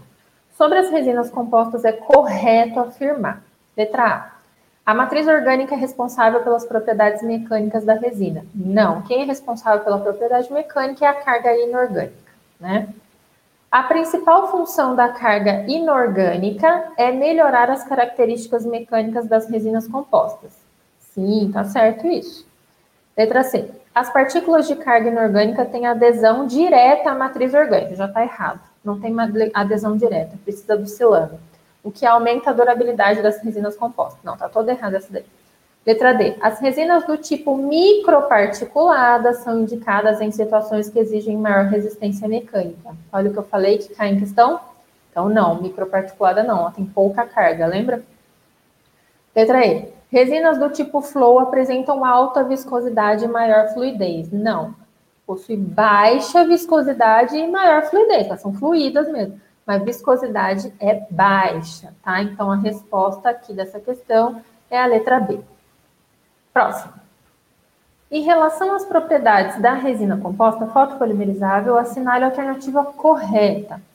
As partículas de carga de tamanho grande apresentam maior área de superfície dentro do mesmo volume de material. E sua incorporação em grande quantidade diminui a viscosidade do material. Não, quando tenho grande quantidade de matriz inorgânica, de partículas de carga, menor é, é, maior é a minha viscosidade, né? Então, grande quantidade, maior viscosidade. Contrário. Letra B. As resinas compostas fotopolimerizáveis apresentam menor grau de conversão se comparadas às resinas quimicamente ativadas. Essa questão do grau, menor grau de conversão é, não é fácil de mensurar de, um, de uma ativação para outra, né? Mas as resinas fotopolimerizáveis eu consigo controlar melhor a reação de polimerização do que nas quimicamente ativadas. Então tá errado essa daí. Eu posso até considerar que nas fotopolimerizáveis é o contrário, né? Eu tenho maior grau de conversão, ok? Letra C. As resinas compostas com carga nanométrica apresentam maior lisura, sim, e maior resistência à abrasão, sim, também do que as resinas compostas híbridas e microhíbridas. Então, comparando a nanométrica com a híbrida e microhíbrida, ela é melhor mesmo nessas características, ela é uma evolução das outras, né? É, letra D, então, então tá certo, essa daí. Letra D. A incorporação de carga à resina composta proporcionou aumento da contração de polimerização e da absorção de água. Ao contrário, incorporação de carga proporcionou diminuição da contração de polimerização que vai acontecer na matriz orgânica e na absorção de água, que também acontece lá. Então, ao contrário. O bis-GMA, bisfenol A, glicidil, metacrilato são moléculas que possuem capacidade de se unir quimicamente à superfície de carga bem como a matriz orgânica, propiciando uma interface adesiva confiável. O BGMA é o monômero que está dentro da matriz orgânica, então, e ele não se une à superfície de carga se não estiver oscilando, né? Então, resposta correta é a letra C. Letra D está, letra E está errada. Certo? Próxima. O conhecimento dos materiais dentários e suas características permite a obtenção máxima das suas qualidades físico-mecânicas. Sobre o processo de fotopolimerização, pode-se afirmar que, letra quanto maior a espessura do compósito, mais fácil a sua polimerização completa. De jeito nenhum, contrário. Tá? Todos os aparelhos fotopolimerizadores emitem muito calor, podendo comprometer a saúde pulpar e dentes vitais. Não é verdade também. Existem aparelhos de LED que não emitem calor dessa, é, que, que não emitem calor não comprometendo nada. Letra C. A intensidade da luz de fotopolimerização apresenta a relação quadrada inversa com a distância. Daí, sacanagem essa quadrada aí, né? Já entra matemática nesse negócio, mas vamos pensar. Intensidade da luz de fotopolimerização apresenta a relação inversa com a distância. É claro, quanto mais eu aumento a distância, então eu tenho aqui meu dente para polimerizar a resina. Quanto mais eu afasto o meu foco, mais eu aumento a distância, eu diminuo a intensidade da luz. Então, a luz que está chegando aqui está muito fraquinha. Agora, se eu colo ele aqui, seguro ele bem em cima da minha resina, está saindo a energia que está saindo aqui, o comprimento de onda que está saindo aqui está chegando aqui na resina. Então, realmente é inverso.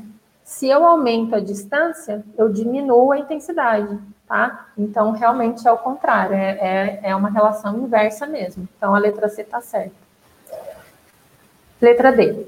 A fotopolimerização pela técnica da rampa consiste em uma diminuição progressiva da luz até o final da fotoativação. É ao contrário. A rampa, a gente começa com uma, uma luz menor, uma intensidade menor, e vai aumentando, aumentando, aumentando, aumentando. Então, é o contrário, tá? Aumenta, é um, uma, um aumento progressivo da luz. Letra E. Quanto maior a distância da fonte de luz da resina composta, maior a energia, ao contrário da letra, da letra C, tá? Então, olha aí. Isso aí que, se você souber que a letra C está certa, a letra E já, já era. Mas vamos explorar ela aqui um pouquinho. Desculpa. Quanto maior a distância da fonte de luz para a resina composta, maior a energia disponível devido ao espalhamento da luz. Ela vai espalhar realmente, mas não vai estar disponível lá, né? Então, não. Ok? O mocap é uma importante ferramenta relacionada à proposta de tratamento restaurador estético, que permite ao paciente pré-visualizar o resultado final do seu tratamento, de ser, do seu tratamento, antes de qualquer desgaste dentário. O material a partir do qual o mocap pode ser confeccionado é, vamos lá, silicone? Não, silicone a gente usa como material de moldagem. Então, se eu estou falando aqui que eu estou levando para o meu paciente uma previsão de como vai ficar o tratamento dele na própria boca dele, eu não estou fazendo com silicone. Silicone eu vou usar só para moldar, tá? O acetato. O acetato seria o, as moldeirinhas que a gente faz para clareamento, por exemplo. Também não dá para o paciente ter uma noção de como vai ficar o dente dele com aquilo, tá? Porcelana e zircônia já são materiais finais da restauração, então também não, eu não vou fazer um modelo para ele, um teste com material definitivo. Então seria com a resina bisacrílica. A resina bisacrílica, ela é uma resina acrílica muito estética, ela tem cores diferentes, dá para fazer um polimento também que ela simula para o paciente como que vai ficar realmente o tratamento final dele, tá? E aí a gente coloca essa resina bisacrílica no silicone. A gente molda o nosso modelo que foi encerado, né? Então a gente moldou o paciente, fez aquela, aquele enceramento diagnóstico, montagem articuladora, enceramento diagnóstico. A gente pega naquele modelo e molda com silicone. Dentro do silicone, a gente despeja resina bisacrílica e coloca em posição na boca. E aí a resina vai simular como é que vai ficar o posicionamento, o tamanho, dimensão do dente, ok? E aí ele tem essa previsibilidade de como vai ficar o dente dele, antes de fazer qualquer desgaste, tá? Então é a resina bisacrílica que a gente faz o mocap, muito utilizado hoje em dia. E agora vamos para a questão de adesivo. Isso mesmo. Assinale a alternativa correta em relação aos sistemas condicionadores de esmalte dentina, tipo PEX, Self-Etching Primers. Tá vendo que às vezes aparecem os nomes deles em inglês, né? Então, por isso que eu coloquei lá naquele resuminho, que você vai dar um print e vai guardar. Os PEX são os adesivos self-etching, tá? Que fazem condicionação, autocondicionantes. Então, letra A. Os PECs são mais suscetíveis às variações no grau de umidade do substrato já que a água dificulta o processo em que os monômeros ácidos promovem a ionização e desencadeiam a desmineralização dos tecidos dentários duros. Na verdade, é o contrário. Aí, o, esse tipo de, de primer dos PECs, dos self-etchings, eles são hidrofílicos, então eles precisam que a água esteja ali, né, a umidade do substrato, para que ele penetre, abrindo caminho para o bonde. Até porque se eu não tenho água ali, a minha fibra colágena fica toda colabada, né? E, sem contar que, como ele é self-etching, a minha fibra colágena ainda não foi, no, no, meu, o meu mineral ainda não foi removido, ele vai ser pelo primer. Então, ele tem água ali do túbulo dentinário. Então, o meu primer, ele é, tem, tem que ter característica hidrofílica desses monômeros para que, quando encontrar com essa água, ele consiga penetrar ali na região. Então, ao contrário, a água não vai dificultar ela vai ajudar, tá? Letra, mas é uma, uma resposta complexa essa daí. Letra B. O mecanismo de união dos PECs baseia-se no condicionamento e molhamento simultâneo do esmalte e da dentina, formando uma continuidade no substrato e incorporando os smear plugs nos tags resinosos. Então, se ele é aquele tipo de adesivo que ele não remove o smear plug nem a smear lay, ele dissolve e incorpora, né, esse material, então tá certo. Ele, ao mesmo tempo que condiciona, ele vai molhando tudo e incorporando o smear plug nos tags resinosos. Tá certo. Letra C. Os PECs são menos suscetíveis à instabilidade química, já que não sofrem degradação hidrolítica. Como a gente viu na letra A, ele sofre degradação hidrolítica, tá? Então, ele precisa da água, ele sofre essa degradação, tá? Letra D. Os PECs condicionam o esmalte tão bem quanto o ácido fosfórico dos sistemas adesivos com condicionamento ácido prévio. A gente viu na imagem, eu mostrei a imagem para você que não. O condicionamento com ácido fosfórico é muito melhor, muito maior do que o autocondicionante. Letra E. Os PECs necessitam de lavagem? Não. Aplicou o sistema autocondicionante, não joga água lá de jeito nenhum, tá? É só aplicar ele depois o bonde acabou. Então, não necessitam de lavagem, podendo afetar negativamente a união do substante. Se eu, se eu lavar, daí eu afeto negativamente com certeza, tá? Então, essa daí tá correta a letra D. Próximo. A odontologia restauradora está em constante evolução graças ao desenvolvimento e surgimento de novos materiais adesivos em restauradores. Sobre os sistemas adesivos odontológicos, é correto afirmar que, letra A, a vantagem dos adesivos multicomponentes é a diminuição do tempo de trabalho, já que os componentes estão disponíveis em um único frasco. Quando a gente fala adesivos multicomponentes, são aqueles de três passos então, não, é, não tem diminuição do tempo de trabalho e nem estão disponíveis em um único frasco, né? Letra B. Adesivos autocondicionantes de passo único exigem a remoção prévia da lama dentinária, smear layer. Não, eles não exigem, né? Inclusive, eu não condiciono dentina, né? O condicionamento, se eu fizer, vai ser no esmalte. Letra C. Adesivos monocomponentes, olha, ao contrário da letra A, do tipo self-etching, devem ser aplicados em camada única e requerem condicionamento ácido prévio. Eles são aplicados em duas camadas, tá? E não requerem condicionamento prévio. O self-etching não, não requer. A menos que se ele colocasse aqui no esmalte, a gente podia até considerar. Mas não é, ele não, considera, não requer condicionamento prévio, tá bom? Letra D. Sistemas adesivos autocondicionantes de dois passos tem desempenho muito superior comparado aos sistemas adesivos convencionais.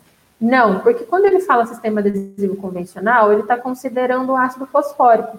E a gente viu que o ácido fosfórico desmineraliza mais, né? Então, principalmente no, no esmalte, essa, essa resposta é muito ampla, então está considerando tudo. E não é verdade, tá? No esmalte tem um padrão, na dentina tem outro, então não. Letra E. Nos sistemas autocondicionantes, todos os componentes ácido primer e adesivo são aplicados simultaneamente sobre os tecidos dentais. Sim, porque daí o ácido está junto com o primer, né? Então, ele no autocondicionante ele pode ser aplicado simultaneamente nos tecidos. Então, correto aqui, letra E. Essa questão é boa, ela tem bastante coisa para pensar. Próxima, e acredito que a última questão, uma das grandes dificuldades da dentística era a falta de união dos materiais restauradores às estruturas dentárias, o que foi significativamente melhorado com a introdução do condicionamento ácido. Em relação ao condicionamento ácido sua técnica de uso nas restaurações diretas, é correto afirmar. Letra A. O agente ácido deve ser aplicado sobre os tecidos dentais, permanecendo em contato com estes por 60 a 90 segundos. Não, é de 15 a 30 segundos. Letra B. Ao final do tempo de ação, o ácido deve ser removido com jato de ar por 10 segundos. Quando termina o tempo de ação do ácido, dependente de dentina ou esmalte, você tem que sugar aquele ácido com uma cânula de sucção endodôntica e depois lavar por 30 segundos a região, tá? lava com água e depois você remove a, a água com papel absorvente. Então, não é removido com jato de ar por 10 segundos. Letra C. O condicionamento do esmalte promove dissolução completa dos cristais peritubulares e intertubulares, expondo a rede de fibrilas colágenas. Não promove a dissolução completa dos cristais peritubulares e intertubulares, né? Senão a gente não teria mais nenhum mineral ali.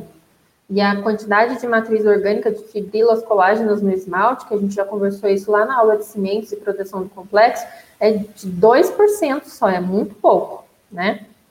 Letra D. Uma das funções do condicionamento ácido na dentina é a remoção da smear layer, camada de esfregaço e smear plugs, tampões de esfregaço. Sim, quando eu ponho condicionamento ácido lá, eu removo mesmo, removo ela todinha. Tanto a smear quanto o smear, tanto a smear layer quanto o smear plug. Smear layer é aquele que fica mais na superfície e o plug é o que entra no túbulo mesmo, tá? E letra E, o ácido utilizado é o fluorídrico com concentração de 30 a 40. Não, pelo amor de Deus, o fluorídrico é para cerâmica. Então, é ácido fosfórico 35 a 37%. Tá bom? Então, aqui, resposta letra D. Remove os Mirley, remove os Mirplug. Acho que acabou. Essas foram as questões de, de, dos compósitos, né? Resina composta e adesivo. É, eu coloquei um pouquinho além das, das questões, porque elas, para você entender, tem que saber, ou no, por exemplo, lá do que falava de matriz orgânica, você tinha que entender que não, que tem o silano que une a carga inorgânica com a matriz, então já é um conteúdo bacana aí para responder bastante coisa de resina e adesivo, ok? Tá bem, Não, le, le, legal, Dani. Foi, foi bem completa a aula, né? É, é, o que você falou, né? Não foi só baseado nas questões, mas teve essa parte teórica é, para dar um embasamento, né? Não, não foi só, só aquela, aquela parte de, de resolução e, e por isso que quase duas horas de aula aí de sistema adesivo e Não, de resina, né? É isso aí, é longa. Na graduação Não. a gente leva umas quatro. Não, é verdade, né? Mas é, é, é isso que é, é, o direcionamento, né? Como, como a é. gente é, tem as questões, você, você esmiuça as questões e vê o que está sendo cobrado, eu falo para os alunos, né? É, na graduação, tudo que a gente teve, você teve, você deu em dentística em, em agora seis horas, né, de, de curso, você deu em, sei lá, quantos, quantos semestres, né? É, é. Né, muitos semestres. E aqui foi um, é, um, resumo, né, em seis horas. E um resumo, assim, de super valioso, porque você já direciona muito os estudos, né? Você, você não precisa ficar estudando assuntos que são importantes clinicamente, assuntos que são importantes no dia a dia, mas que, que para o concurso não é importante, né? Então, o nosso objetivo aqui, quando a gente vem, quando a professora Daniele vem, quando eu, qualquer outro professor vem, é resumir e mostrar qual que é o caminho, qual que são os assuntos que são, são, que são pedidos, né? Porque se a gente falasse assim, é igual o edital, né? O edital está escrito dentística ou operatória o que, que você vai estudar? Tudo, né? Simplesmente é. os, os, três, quatro semestres que tem de dentística operatório. E aí a gente.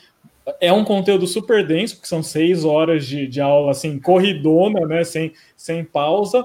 Mas se você pensar no que a gente o que foi aprendido durante a graduação é, é pouco, né? E, e, é isso que é o objetivo do curso, né? Mostrar mostrar qual que é o caminho, qual que é o, o, o, o quais são os assuntos que caem e, e assim, o aprofundamento nos assuntos que são mais pedidos, né? E esse, isso a gente, você muito bem bem deu aqui para o pessoal em seis horas, que é, é, um conteúdo muito assim completo, né? Para é. concurso é super completo, né?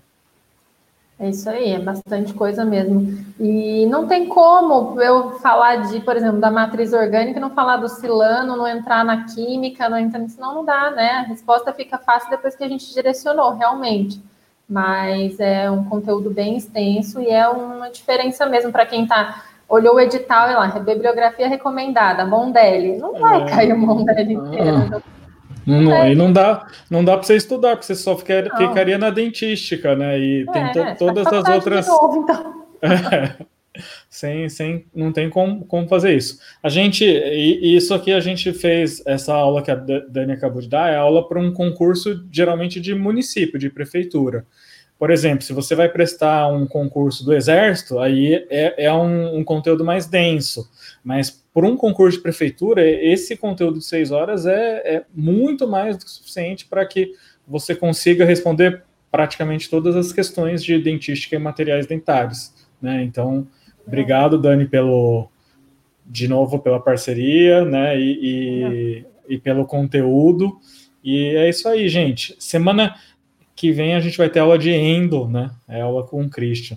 Mas brigadão, Dani. E, e, ah, e quem quem estiver assistindo e amanhã a gente tem a, a, nossa live sempre às 17. Então, brigadão, viu, Dani? Obrigada a você e até a próxima. Bons estudos para todo mundo. Aproveitem o conteúdo e até a próxima. Até. Tchau.